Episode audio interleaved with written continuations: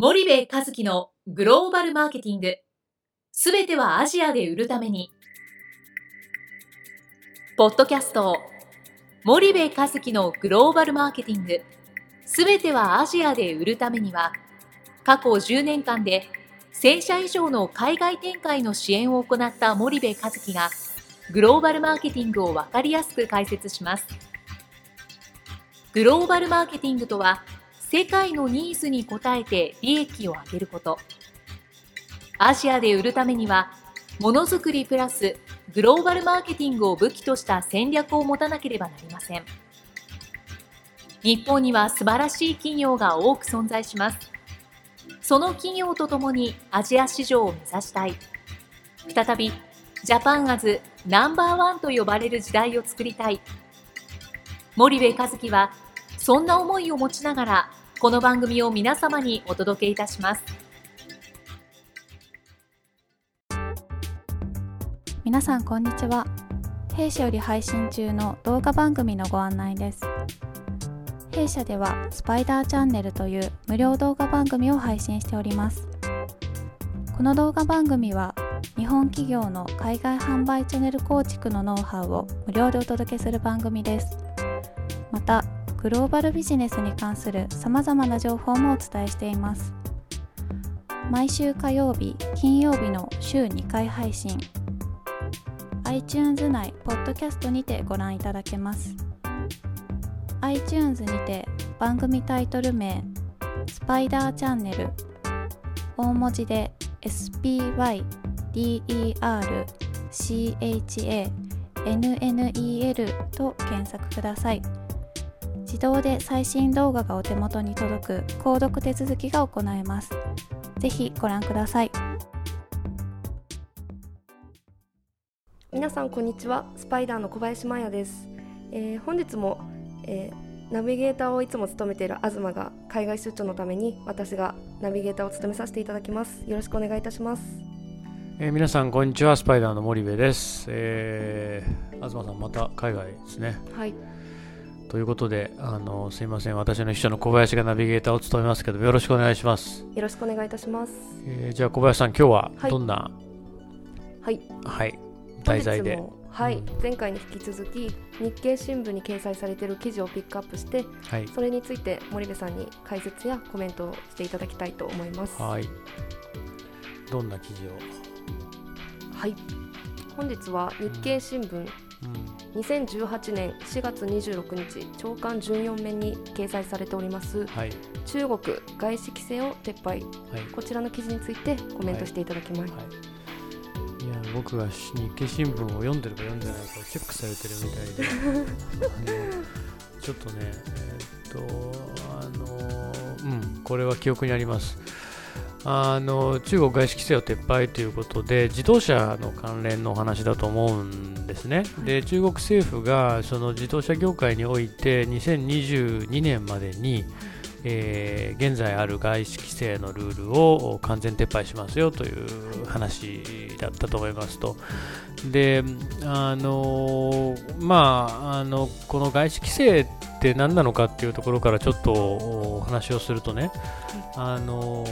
特にその新興国って言われる国々は先進国よりもいろんな産業が遅れてるんですよね。で中国はもう新興国ではなくて先進国の仲間入りをしているんだと思うんだけども、まあ、当時中国はまだまだ新興国であったと。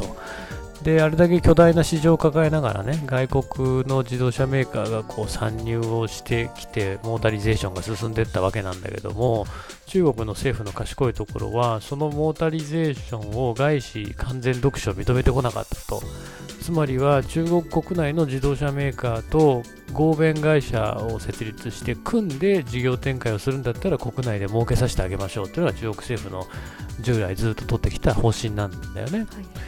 であのまああの結構賢い国はそうするんですよ。だって考えてみてくださいと中国の自動車メーカーね BYD とかカタとかいろいろあるんですけどまあ言ったら技術レベルから何から何まで日本や外国の企業には劣っているとそんな中で外国の企業が好き放題中国市場に100%独自で入ってきて自動車売りまくったらね当然中国の自動車売れなくなるんで、えー組んでくださいと。で、組ますことによって自国の自動車メーカーに技術が供与されて、えー、彼らの技術力が上がっていくっていうことと、彼らの企業としてのその利益もあの合弁で50対50とかでやるわけですから、半分は利益は国内の企業に落ちるということで、ずっとそういう方針を取ってきて、で、これ中国だけずるいとかって思ってるリスナー、まあ、いないと思うんだけども、日本もね、えー、それをやってきてるんですよ、欧米にね。えー、外資規制ずっとあったし、特にその金融とかね、保険とか、あのそういったセクターではまだまだ外資規制があったりするので、やっぱり自国の企業を守っていくっていうことを考えてね、競争させた方がいいのか、守った方がいいのかっていう、まあ、あの国によってその判断基準っていうのはまちまちなんだけども、まあ、そういうルールがあって、やってきたと。で、このニュースはね、結構衝撃的で、あの要はね、今までってそのエンジンの競争してたわけですよね、車って。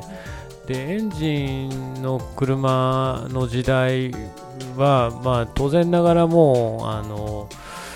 あのなて言うんだろうそれが大きく今 EV に変わってきててこれエンジンの車の時代ってなかなかそのなんだろう新しい新興企業がね中国の新興メーカーがね技術追いつけ追い越せって難しいですよね。そのトヨタを抜くっていうのは結構あの非現実的な状態。けどあの中国は少し前にあの発表がありましたけど2000何十年かにもう全ての自動車を EV にしますとガソリンエンジン自動車認めませんみたいなあの法案を出してましたけどもね、そうなってくると EV 市場になるわけですよね。で、もうあのエンジン、ガソリンで走るエンジン自動車に未練ないっていうこと言ってるんだと思うんですよね、この記事って。だからもう日本企業からは散々散々車作りのあの技術は吸い取りましたと、えー、もう結構ですと、これからは、えー、EV、の自動車のいわゆるをもっと呼び込みたい、まあ、もっと言ったらテスラなんかを呼び込んで、で中国ってあの BYD が世界最大のリチウムイオン電池メーカーでしょ？でこういう土台があって中国のその生産拠点世界の工場としてのそのアッセンブル機能があってそうすると電気自動車の時代っていうのは極端な話をするとその誰でも自動車メーカーになれると。なぜならばバッテリー買ってきて車のボディ買ってきてシャーシ買って側くっつけてってもうパーツパーツになるんでアッセンブルも,、まあ、もっと言ったらプロモデルみたいになるわけですよね。でプラモデルってなんで誰でも作れるかって言ったら電池とモーターで動いてるからこれがでっかくなったのが EV 車だから。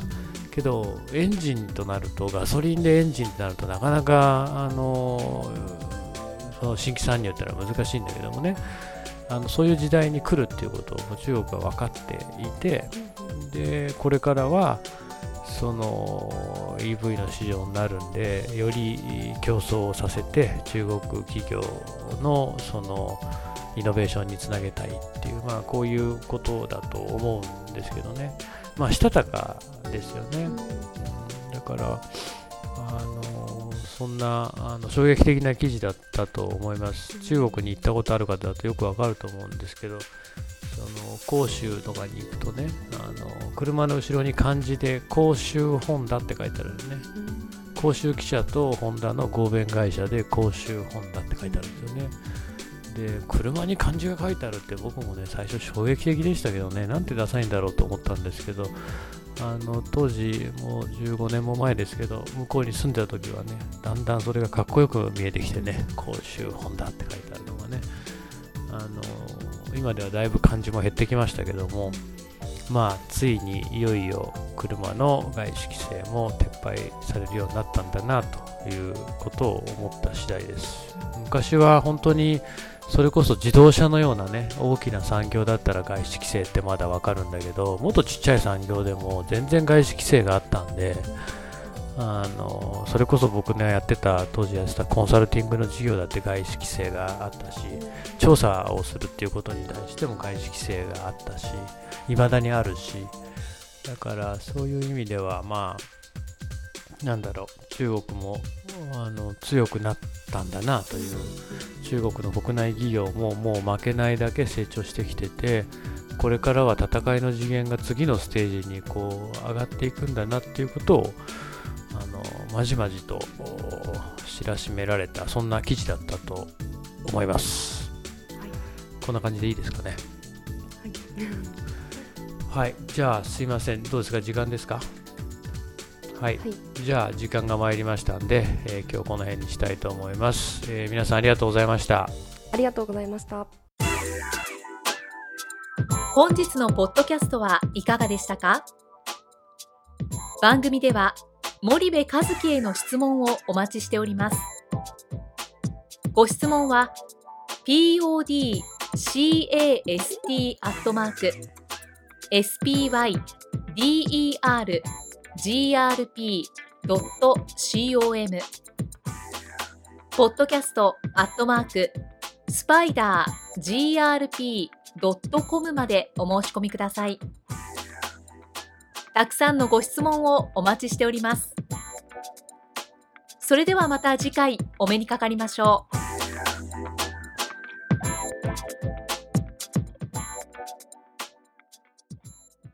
森部和樹のグローバルマーケティング。この番組はスパイダーグループの提供によりお送りしました。